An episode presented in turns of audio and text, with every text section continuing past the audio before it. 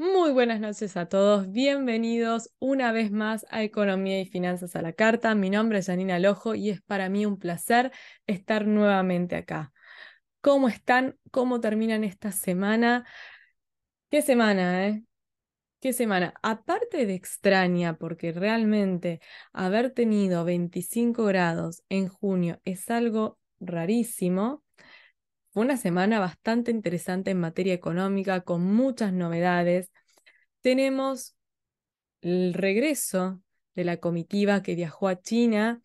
¿Qué resultados trajo? Avanzamos con el swap, pero ¿qué pasó con las garantías del BRICS? ¿Se consiguieron? ¿No se consiguieron? ¿Qué propuesta tenemos? ¿Podemos avanzar en un posible ingreso al Banco de los BRICS? Por otro lado, el Ministerio de Economía lanzó un nuevo canje de deuda. Tuvo muy buen resultado, pero cuando vamos a mirar los números vemos que se debe a que hubo una gran, eh, un gran apoyo por parte del sector público. Las reservas. Las reservas siguen siendo un grave problema. Hoy día creo que es mayor el problema de las reservas que cualquier otro problema en la economía porque el problema de las reservas arrastra el resto de las variables macroeconómicas y además se suma a que se terminó la primera etapa del programa de incremento exportador que estaba orientado al sector sojero. ¿Qué novedades hay? ¿Va a haber un dólar soja 4, 5? Depende como quieran contar, porque tenemos el primer dólar soja de Batakis que no tuvo muy buen resultado y de ahí en adelante tuvimos el dólar soja de septiembre, diciembre, el de ahora. ¿Va a haber un dólar soja nuevo? ¿O el gobierno está evaluando algo que siempre, siempre descartó y que nunca, nunca quiso? ¿Por qué? Porque el dólar soja genera emisión monetaria y en este momento lo que menos necesitamos es más dólares, eh, más pesos circulando. ¿Por qué? Porque la gente cada vez quiere menos el peso y es un problema. Más cuando nos acercamos a las PASO y cuando hay una gran incertidumbre electoral. Al mismo tiempo, esperando el número de la inflación de mayo que va a dar a conocer la semana que viene el INDEC, tenemos que la Ciudad de Buenos Aires presentó el número de inflación para su distrito del mes de mayo. 7,5%, apenas un 0,3% por debajo del mes de abril. Más allá quienes se animaron a decir que se desaceleró la inflación. Mm, yo no diría tanto, y menos cuando el objetivo inflacionario del presupuesto para 2023 era del 60% y la inflación en los primeros cinco meses en la ciudad de Buenos Aires ya está por encima del 40%. Pero hay mucho más porque hay mucho más, porque el tema de las importaciones está cada vez más complicado y las cámaras empresariales están haciendo fuerza para ver si logran destrabar los problemas que están afectando a los fletes, a los bienes de capital. La semana pasada yo les conté que se habían eh, suspendido medidas antidumping. Van a avanzar sobre eh, dar marcha atrás con esta decisión o se mantienen firmes el gobierno está evaluando algún tipo de flexibilización con respecto al pago de los fletes? Binance, principal plataforma de criptomonedas en el mundo. ¿Qué pasó? La demandó la SEC. Y no solo eso, se presentó ante un juzgado federal y pidió que le congelaran los activos, que le quitaran el control de los activos de los inversores, porque consideran gravísima la situación en la que ha estado operando Binance, que ha puesto en riesgo, según la SEC, los activos de sus inversores. Miren de todo lo que hay para hablar. Entre otras novedades, esta semana nos enteramos de que van a cambiar las escalas eh, de los monotributistas. ¿Qué significa? Que a partir del primero de julio se va a hacer un ajuste del 41,5% en la escala de facturación que rige, obviamente, a todos los monotributistas. ¿Cuál es el objetivo? Bueno, estamos eh, por empezar un periodo de recategorización y lo que se buscaba era aminorar el efecto de la inflación. ¿Realmente es suficiente? Tomemos este dato del IPC de Cava, que dice que la inflación acumulada en los primeros cinco meses del año fue del 41,1%. El ajuste que plantea el gobierno es del 41,5%. Uno podría decir, bueno, el ajuste va a quedar por encima en las escalas. No, depende, porque puede ser de que en el sector en donde vos operes la variación de precios haya sido superior y la medida se esté quedando corta. Si ustedes quieren, pueden ir a mi Instagram, arroba mg.yaninaslojo y consultar que tienen disponible cómo van a quedar de ahora en adelante las nuevas escalas de facturación para cada categoría del monotributo. Lo más importante, el valor de la cuota mensual no se va a tocar. Para referencia, la categoría A, que es la inicial, eh, van, a ser, eh, van a quedar en categoría A aquellos que facturen hasta 1.414.762 pesos anuales. Y de ahí vamos subiendo y llegamos a la mayor categoría, que es la categoría, no les quiero mentir, K, que alcanzará a quienes facturen hasta 11.000 11.000, 11.379.612 pesos. También en el marco de incentivos hacia los emprendedores, el Ministerio de Economía anunció un plan de créditos a dos años con tasas diferenciadas del 43% que va a ser eh, financiado con el Fondo de Garantías Argentino. Antes de irnos al primer corte, quiero aprovechar para agradecer especialmente a la revista Fortuna, que me ha reconocido con el premio Emprendedores. Gracias a todo el grupo Perfil, estoy muy honrada por este reconocimiento. Trabajamos arduamente en Consultor al Ojo todos los días para tratar de vender un servicio diferenciado para todos nuestros clientes y para tratar de brindarles información a todas las pymes, a todos los emprendedores, porque entendemos de que para el gran empresario es mucho más fácil quizás acceder a los informes, a los datos y poder tomar decisiones de manera más eh, acertada, pero para el empresario prime que hoy día la vorágine del contexto económico, social argentino eh, lo devora y que no tiene tiempo, eh, quizás poder acceder a un video de menos de un minuto y medio donde le resuma algo muy importante o que puede tener un impacto en su actividad, le suma y mucho. Y eso es lo que tratamos de hacer todos los días desde Consultor al Ojo. Así que estoy sumamente agradecida. No quería dejar pasar esta oportunidad para eh, manifestar eh, lo honrada que me siento por haber recibido este premio. Vamos a hacer un breve corte, vamos a escuchar un poco de música porque es viernes, se termina la semana, dicen que se viene el frío, así que pongámonos un poco en tema, relajemos y ya arrancamos con todo con economía y finanzas a la carta. No se muevan.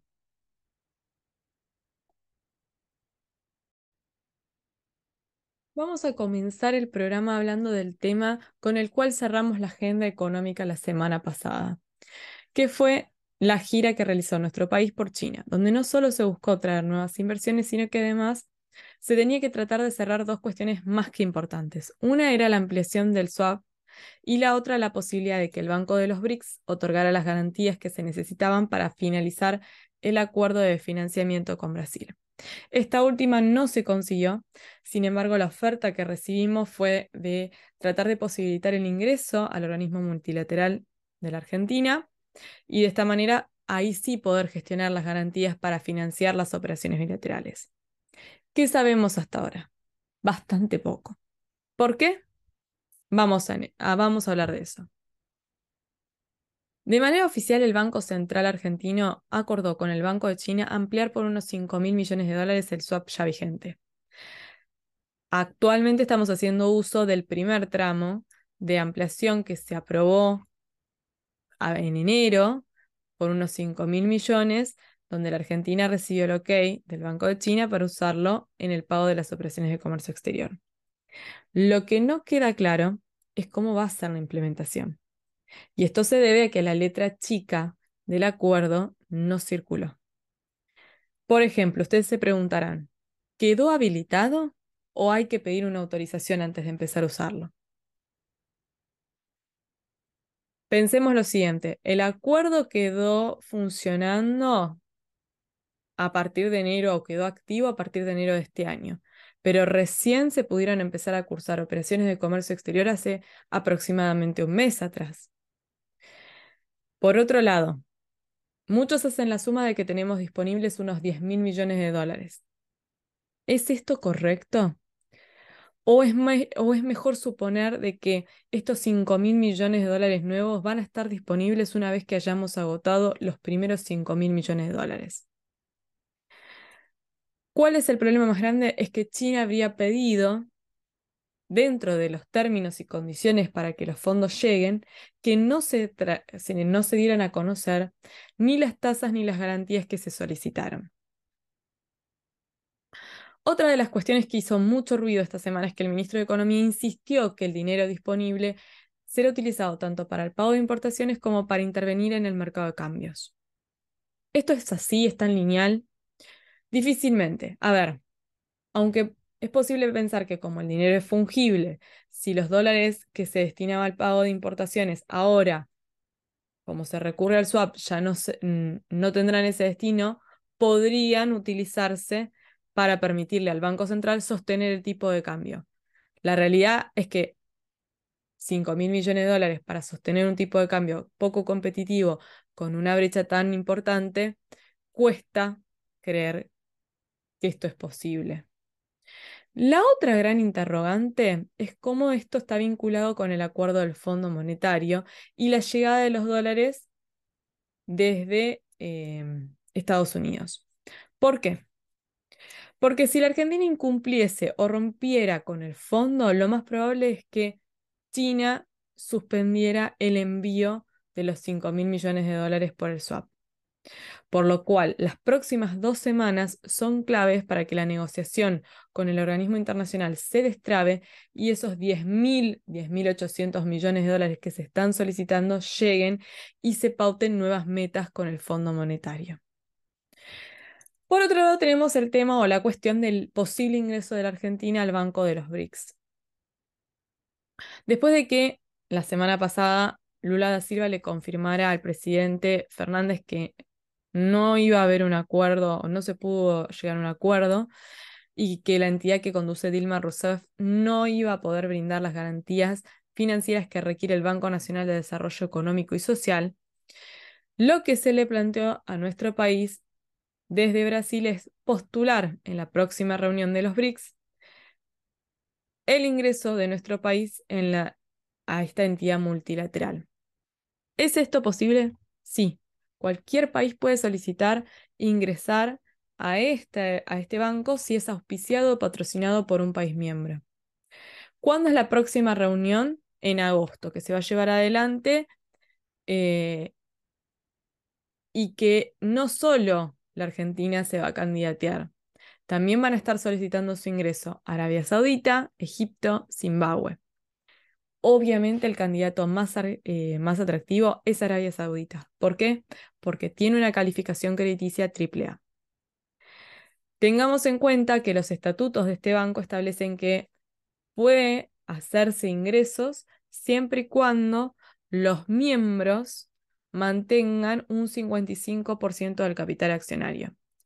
¿Por qué están interesados los BRICS en el ingreso de nuevos países? Porque lo que están buscando es ampliar su patrimonio, que hoy está en 50 mil millones de dólares, al doble. Durante el lunes trascendió que la India también brindaría el apoyo para que nuestro país ingresara al organismo multilateral. De concretarse la incorporación, Argentina tiene que brindar un aporte equivalente a unos mil millones de dólares, de los cuales debería efectivizar solo el 25% y no necesita hacerlo utilizando reservas porque le permiten hacer el aporte a través de bonos soberanos. Desde Economía ya aclararon que no tenían eh, en agenda la emisión de nuevos instrumentos, sino que iban a recurrir a los disponibles en el Fondo de Garantía y Sustentabilidad del ANSES y demás organismos públicos. ¿El swap es realmente una solución para los importadores? Hoy, muchos importadores ven en el swap una posibilidad de agilizar sus operaciones de comercio exterior y garantizar el pago ante un contexto de escasez de dólares. Pero, como ya mencionamos, el acuerdo tiene muchas condiciones de las cuales uno no tiene conocimiento pleno. En lo que representa la normativa cambiaria hoy, el hecho de solicitar una CIDA en yuanes no modifica las condiciones de acceso al mercado. En otras palabras, no se puede pagar antes de lo que podrías hacerlo, aunque la factura viniera en cualquier moneda. Por otro lado, en lo que respecta a los plazos, si bien en un principio se había hablado de algunas mejoras, cuando vamos a mirar las estadísticas vemos que los plazos de acceso inicial están por encima de los 110 días de los 100, perdón, de los 100 días, 100, depende de la semana, están entre los 100 y los 110 días. Y los plazos definitivos en promedio en 90 días. Esto sigue siendo un problema para los importadores. Con respecto a los servicios, hay muchísimas dudas, más que certezas, sobre cómo si las IRACES pueden ampararse o no se pueden amparar en este swap. No está claro. Las CIRAs se pueden solicitar en yuanes. No queda claro si las operaciones se cursan a través del swap. Con respecto a las garantías ante la falta de dólares, hay muchos importadores que piensan que las obligaciones se podrán honrar si se cursan a través de los yuanes. Digamos que es más un voto de confianza que una certeza. Creemos que desde la Secretaría de Comercio se está llevando un control de cuánto se ha aprobado, independientemente de, lo de cuánto efectivamente ya se ha usado, para mantenerse dentro de los márgenes que tenemos disponibles. Recordemos también que una CIRA pedida en dólares puede cambiarse a yuanes, pero no se puede hacer la conversión al revés. Con Respecto al comercio exterior, tengamos en cuenta que ya son muchas eh, los reclamos que están llegando de parte del sector importador. Y por eso, desde el gobierno, están evaluando posibles medidas para brindar un poco de oxígeno a la situación, en parte sosteniéndose sobre el acuerdo con China y el swap. ¿Qué es lo que dejaron trascender desde el gobierno? Que están evaluando ¿sí? la posibilidad de que aquellas operaciones que se cursen a través del swap con China, se podría ampliar el cupo que hoy hay de 50 mil dólares año calendario y además acortar los plazos de eh, pago que hoy para una empresa grande está en los 90 días, perdón, en los 180 días, bajarlo a los 90 días, y en el caso de las empresas pequeñas y medianas, reducirlo a los 45 días. Obviamente estamos hablando de algunas flexibilizaciones que se están evaluando, pero que todavía, todavía no ha habido ningún tipo de comunicación oficial al respecto. Desde economía insisten en que van a tratar de utilizar la totalidad del swap, los 5 mil millones de dólares que ya estaban operando y los 5 mil millones de dólares nuevos, para pagar todas las operaciones de comercio, ya sea con China como con otros países que lo acepten. Mismo, fuentes oficiales dijeron que en mayo hubo aprobaciones por mil millones de yuanes. La verdad es que volvemos sobre lo mismo. Esperamos que estén llevando una matriz de cálculo y que más allá de lo que se esté aprobando, se esté controlando también cuánto se está utilizando. Como siempre, en el comercio exterior en la Argentina tenemos más dudas que certezas, navegamos en aguas desconocidas, damos saltos de fe, cuando lo que en realidad necesitaríamos son garantías para operar de manera eficiente, producir la menor cantidad de ineficiencias que a la larga o a la corta se trasladan a los consumidores. Con el mayor de los respetos que se merecen las diversas culturas que coexisten en el mundo, no creo, como se dijo el fin de semana pasado, que nuestro país debería ser renombrado. Al contrario, creo que deberíamos trabajar enormemente para que nuestro nombre sea sinónimo de trabajo, esfuerzo y un símbolo de orgullo para todos los que habitamos este maravilloso país. Vamos a hacer un breve corte y ya seguimos con más economía y finanzas a la carta.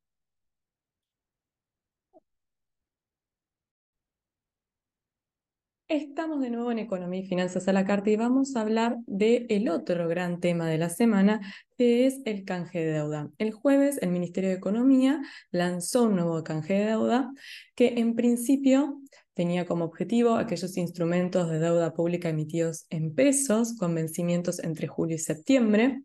Recordemos que esto abarcaba un total de aproximadamente 7 billones de pesos el sector privado poseía un 42%, mientras que el 58% restante estaba en manos del sector público, lo cual le daba un alto piso de aceptación a la operación. La propuesta inicial de los fondos comunes de inversión y de los bancos era llevar la operación adelante incluyendo junio, de esa manera elevar el valor de la misma a unos 10 mil millones de dólares, lo que siempre estuvo considerado era incluir los vencimientos de julio que rondaban en los 4,3 billones de pesos. ¿Quiénes eran los principales tenedores de deuda? ¿Sí? El Fondo de Garantía y Sustentabilidad del ANSES y el Banco Central, entre otros organismos públicos. Por ejemplo, algunos analistas calculan que el Fondo de Garantía y Sustentabilidad del ANSES había estado operando en el mercado el mercado secundario, desarmando posiciones y de esa manera buscando liquidez para participar en las últimas licitaciones del Tesoro. Entonces, esto le daba un piso de aceptación entre el 60 y el 65% a este canje. Además de que durante varias semanas el sector financiero había estado conversando con el gobierno para tratar de llegar a, a un acuerdo y que el financiamiento y el reperfilamiento de los vencimientos fuese posible. ¿Cuáles eran los instrumentos que se suponía que se iban a ofrecer? Bueno, la idea era hacer un canje con institutos públicos cuyo vencimiento operara entre agosto del 2024 y enero del, 2025, con indexación tanto por inflación como de evaluación. La gran duda era si aparte de estos bonos indexados por SER y dólar linker, iba a reaparecer el bono dual que en el último tiempo no había estado presente. El tema era junio. ¿Qué pasaba con estos vencimientos de junio? Que en total eran de 1.2 eh, billones de pesos. La mayoría estaban como resultado del canje de deuda de eh, marzo en manos del sector privado, principalmente entre bancos y fondos comunes de inversión. La licitación de deuda es la primera de este mes, el 14. Y la idea siempre era rolear el mayor volumen posible, teniendo en cuenta de que hay que tratar de captar la mayor cantidad de volumen de los fondos comunes de inversión para evitar un exceso de liquidez en el mercado, justo cuando se está por conocer el dato de inflación de mayo y evitar que esto se traslade al dólar. ¿sí? ¿Cuál fue el resultado de este canje? Porque ustedes es lo que me van a preguntar. Obviamente, bueno, ¿qué pasó? Bueno, el canje que se hizo ayer para el secretario de Finanzas fue un éxito.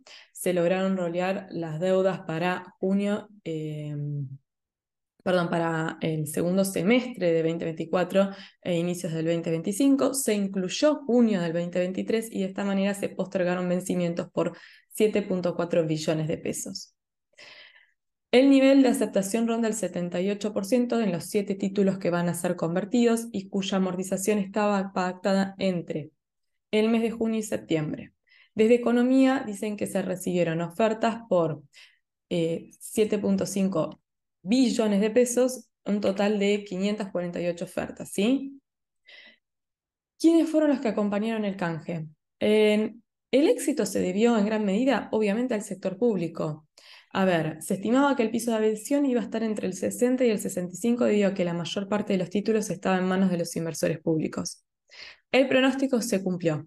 Los inversores principales fueron el ANSES y el Banco Central, quienes asistieron por completo y participaron los bancos privados. Por ejemplo, se habla de que la adhesión privada fue de un 35%, donde el mayor porcentaje se concentró en bancos como el Santander, el Galicia, el Macro, el Patagonia y el BBVA. Se estima el 90% de lo que fue la participación privada.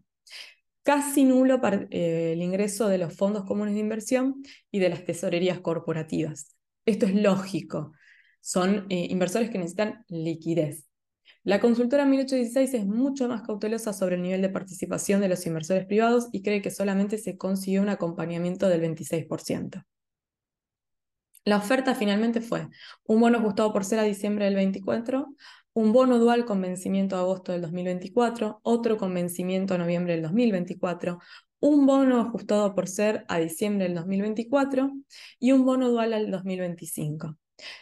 Vemos que se confirma el regreso del bono dual, este último eh, eh, había sido un pedido expreso del Fondo Monetario Internacional que se había evitado de utilizar, como dije, por un pedido expreso del fondo en, eh, en las últimas licitaciones, pero aparentemente el fondo dio el visto bueno para llevar adelante esta operación, incluyendo este tipo de instrumentos, porque le habrían explicado de economía que si no, no había manera de garantizar que los inversores aceptaran postdatar los vencimientos a un plazo tan considerable y con un cambio de gobierno en el medio.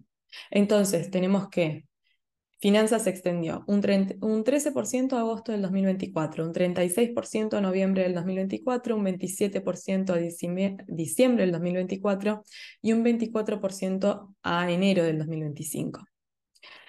¿Cómo quedaron entonces los vencimientos? Tenemos vencimientos por 9.5 billones de pesos que correspondían a 1.2 billones a junio, que en principio no se iba a incluir, 4,6 billones en julio, 2,3 billones a agosto y 2,6 billones al mes de septiembre.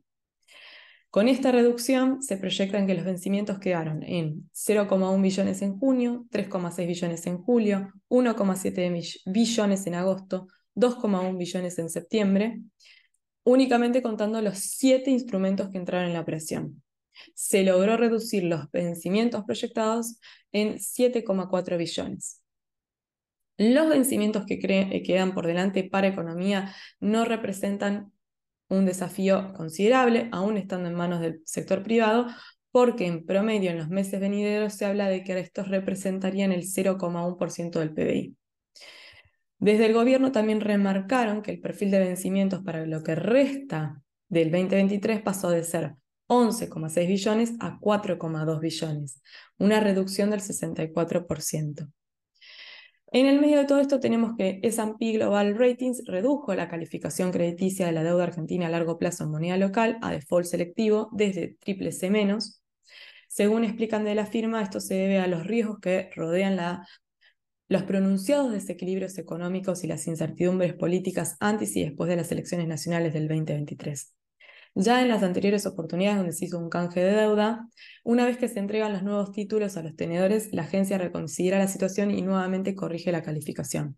Esto no implica que la situación de la deuda argentina mejoró, solamente se ganó tiempo en un contexto de alta incertidumbre, donde las cuestiones políticas están empañando los problemas reales de la gente, que hoy trabaja cada vez más, le alcanza para menos y que por lo tanto está complicada. Al mismo tiempo, tenemos que tener en cuenta que por ahora la Secretaría de Finanzas respira con tranquilidad porque piensa que puede honrar sus obligaciones sin problemas, pero claramente necesita que el acuerdo con el fondo se cierre y que la, política no produzca ningún tipo de cimbronazo.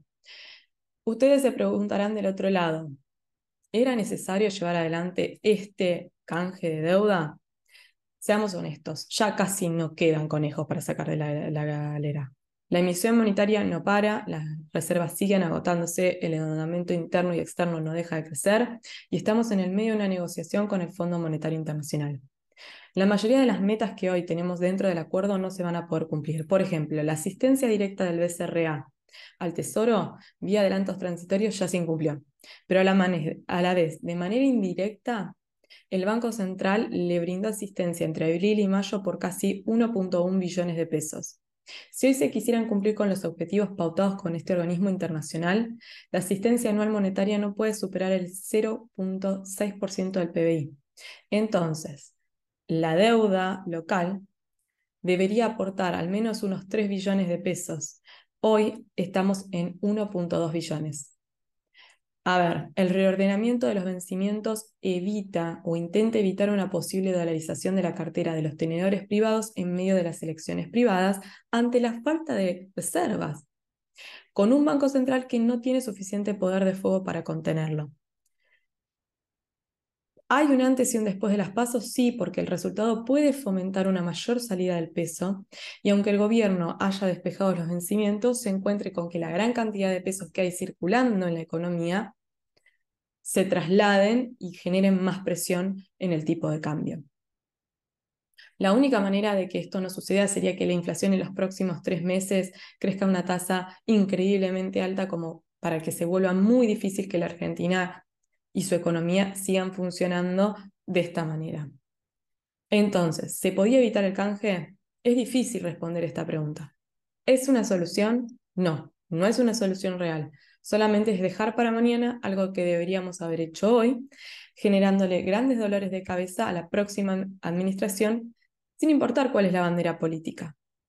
Es difícil el escenario que se está planteando. ¿Por qué? Porque hay un alto volumen de deuda que se encuentra indexada y tarde o temprano va a haber que tomarse una decisión aunque no se quiera tomar. Ahora yo les voy a hacer una pregunta a ustedes que quiero que la piensen y la reflexionen. El principal acreedor hoy del Estado es el sector público. ¿Cuál va a ser el impacto real cuando se tomen las medidas que realmente se tienen que tomar? Se los dejo para que piensen, vamos a un breve corte y ya volvemos con más economía y finanzas a la carta.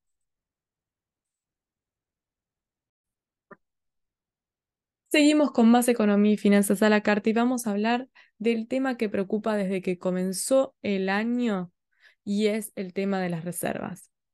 Después de una racha de 20 jornadas en posición compradora, el martes el Banco Central tuvo que salir a vender dólares, dejando las reservas nuevamente por debajo de los 33 mil millones de dólares. Y los valores preocupan y mucho teniendo en cuenta que se terminó la primera etapa del programa Incremento Exportador que ofrecía el tipo de cambio diferenciado para el sector sojero y que las perspectivas para este año es que ingresen unos 20 mil millones de dólares menos. Ayer, el Banco Central en su informe diario indicó que las reservas brutas se ubicaron en 32.676 millones de dólares.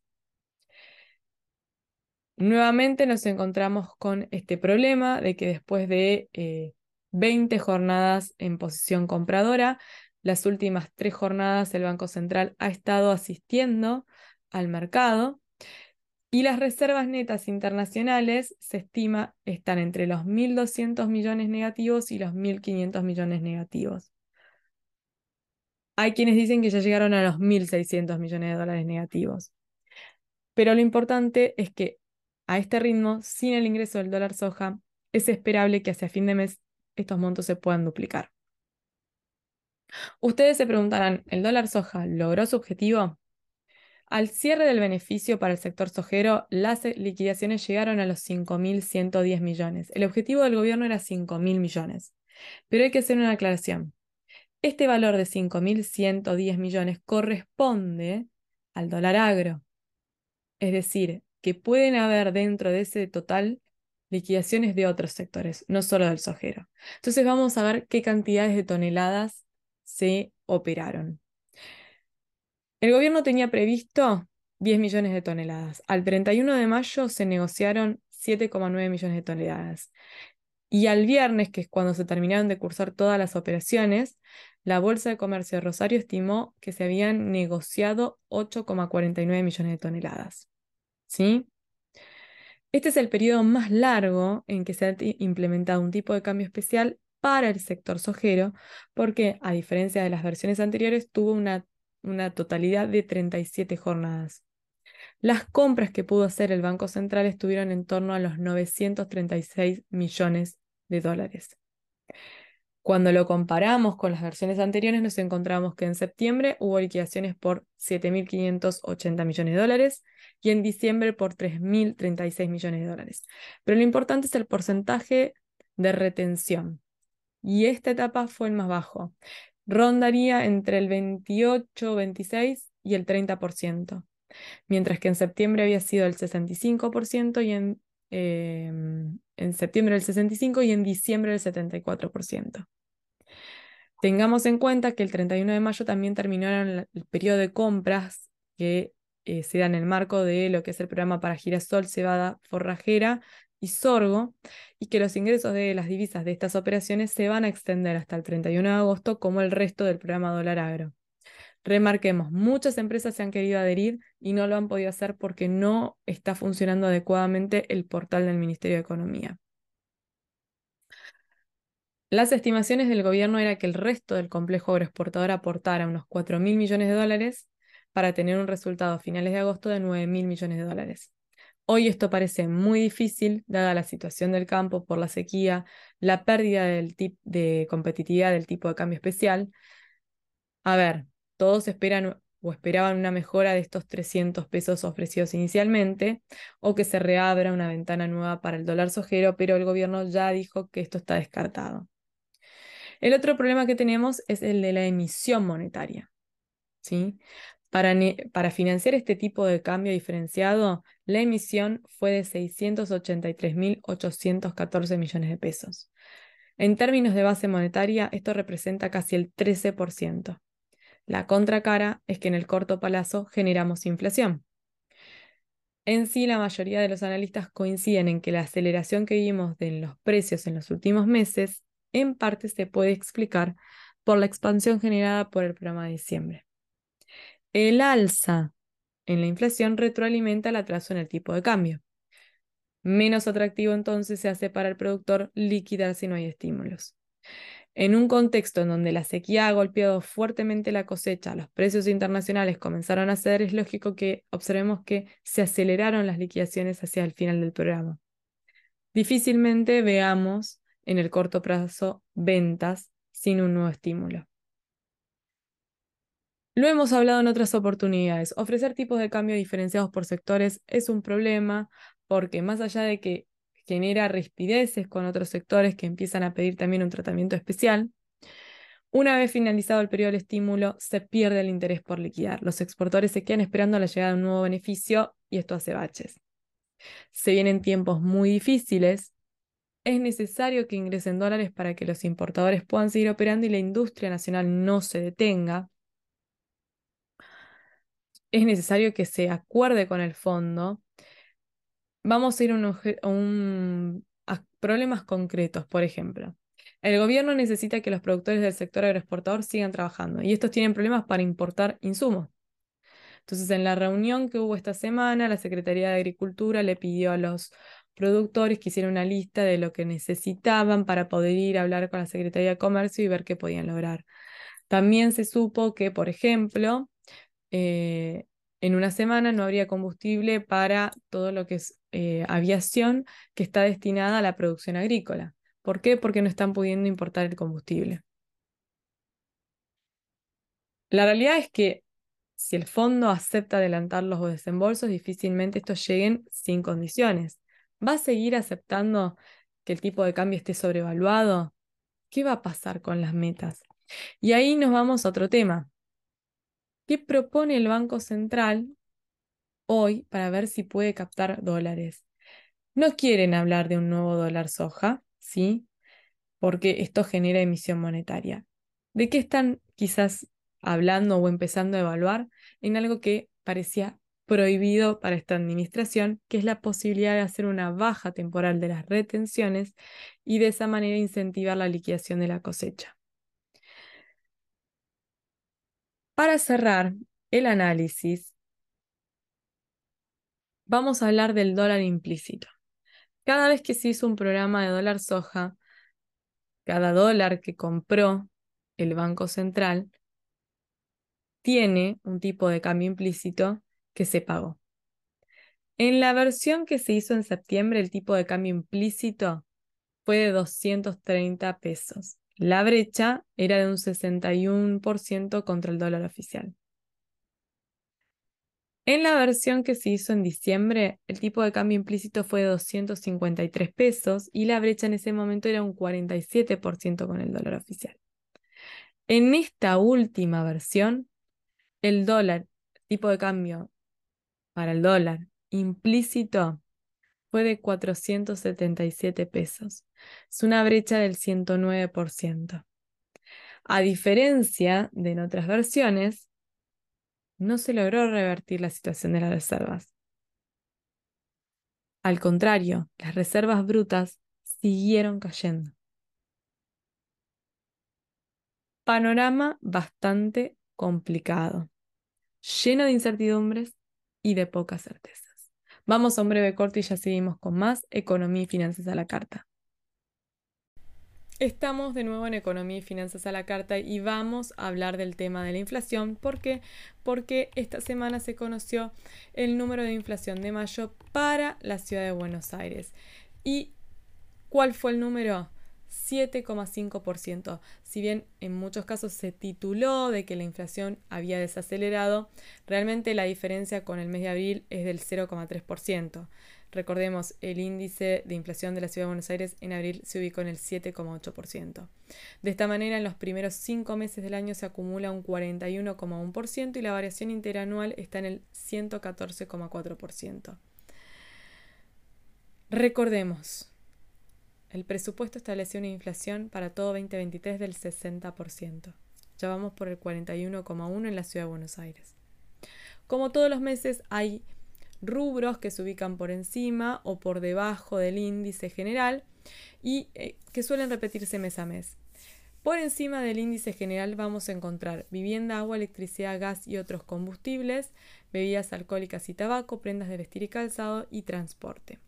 A diferencia de otros meses, alimentos y bebidas no alcohólicas no superó al índice general y se ubicó en el 6,6%.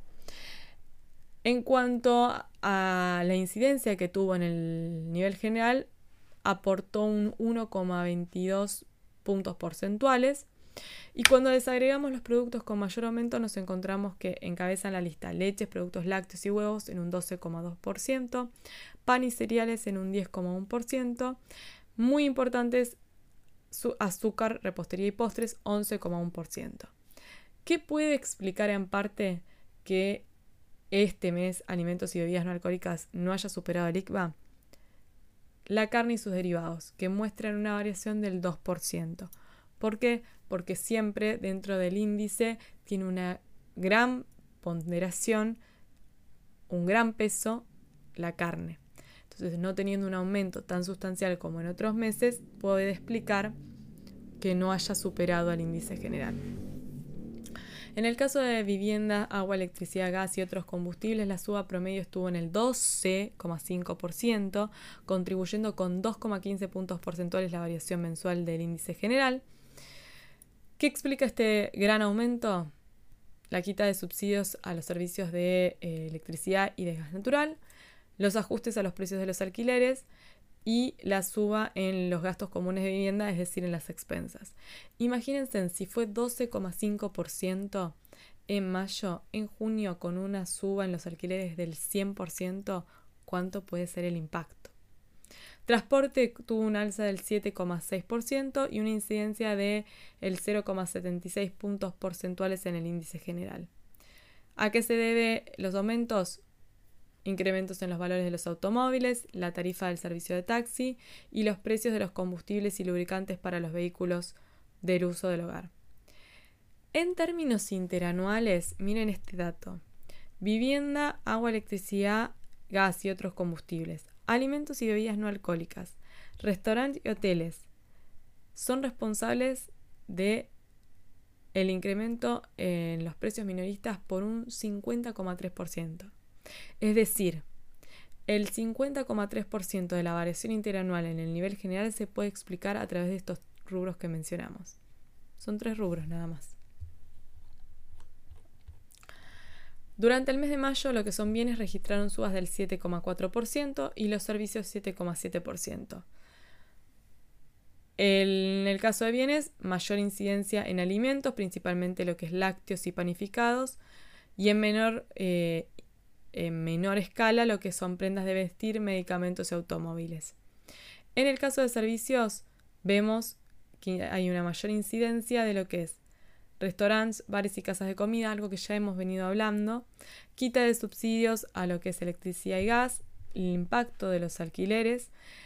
Y acá voy a hacer una aclaración, a diferencia de lo que sucede con el índice general del INDEC, también eh, ponderan lo que son las expensas, las cuotas de la medicina prepaga y las tarifas residenciales de varios servicios que eh, muchas veces el INDEC las separa y las pone en otra categoría. En los primeros cinco meses del año, bienes acumula un incremento del 40,3% y servicios del 41,7%.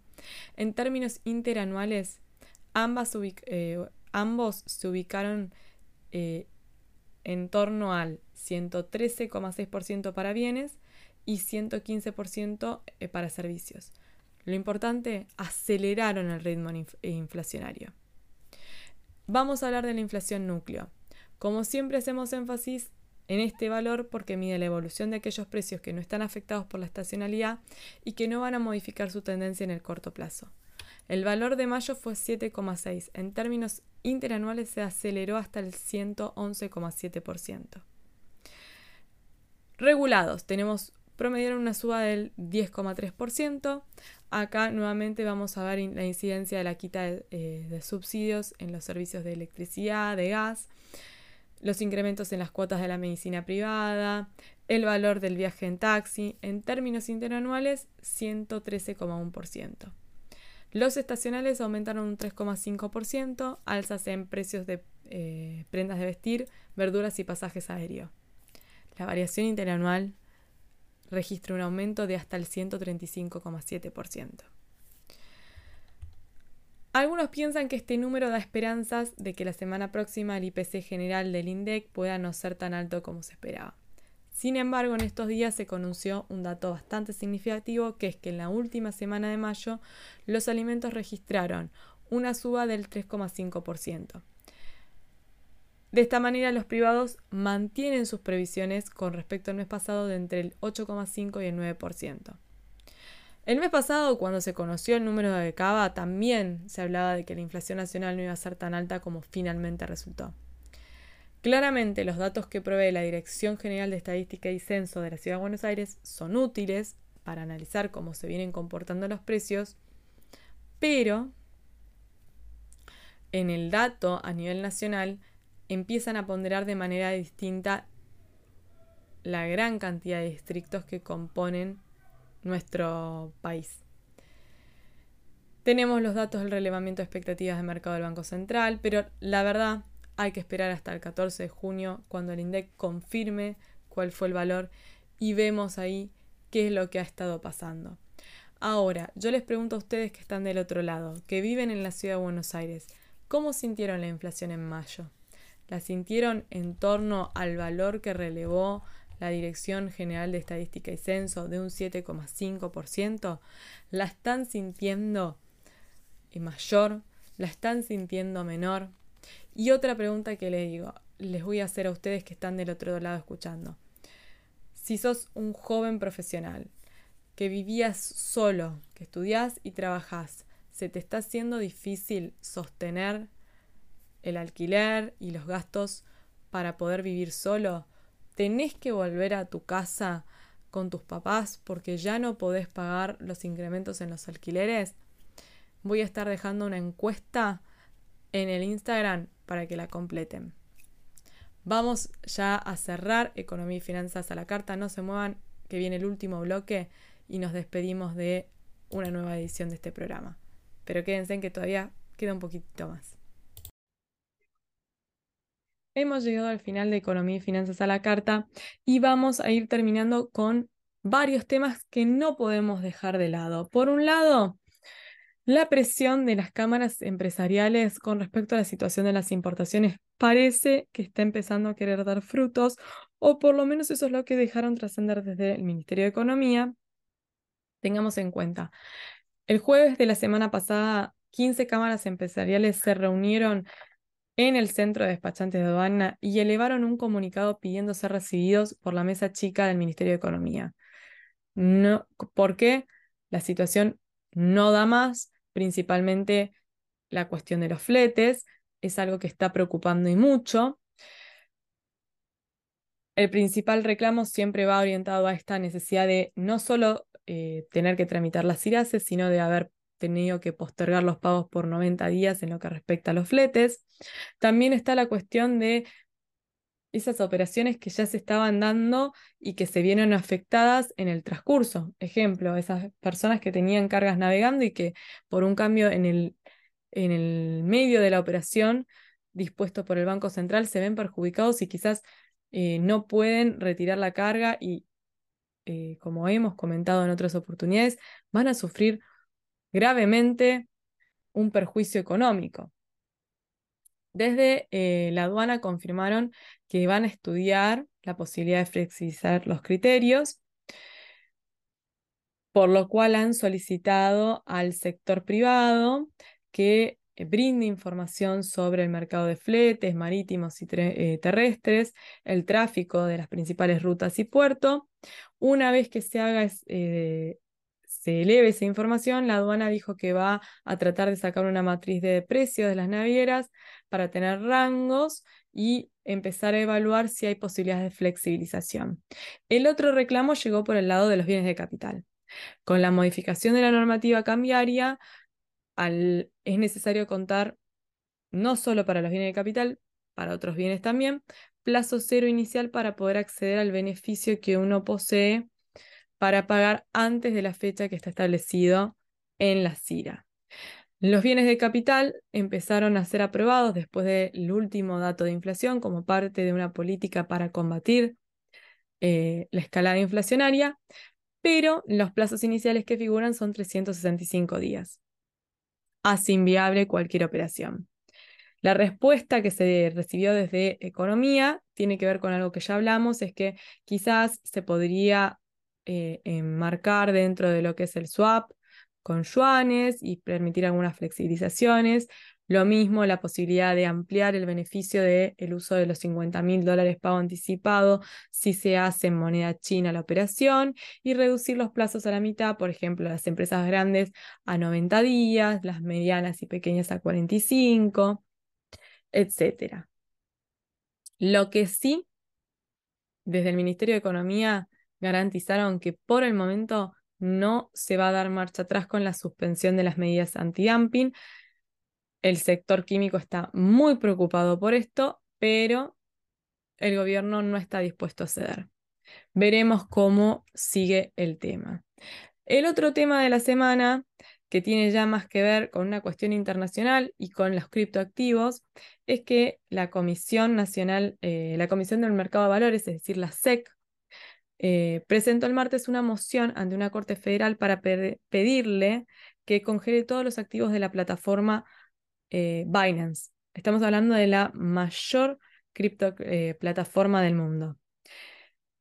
Esto surge después de que la SEC demandara a la plataforma por operar como bolsa de valores y corredor de bolsa sin estar registrado alegando que tanto Binance como su cofundador se han enriquecido con miles de millones de dólares estadounidenses y han puesto los activos de los inversores en riesgo significativo.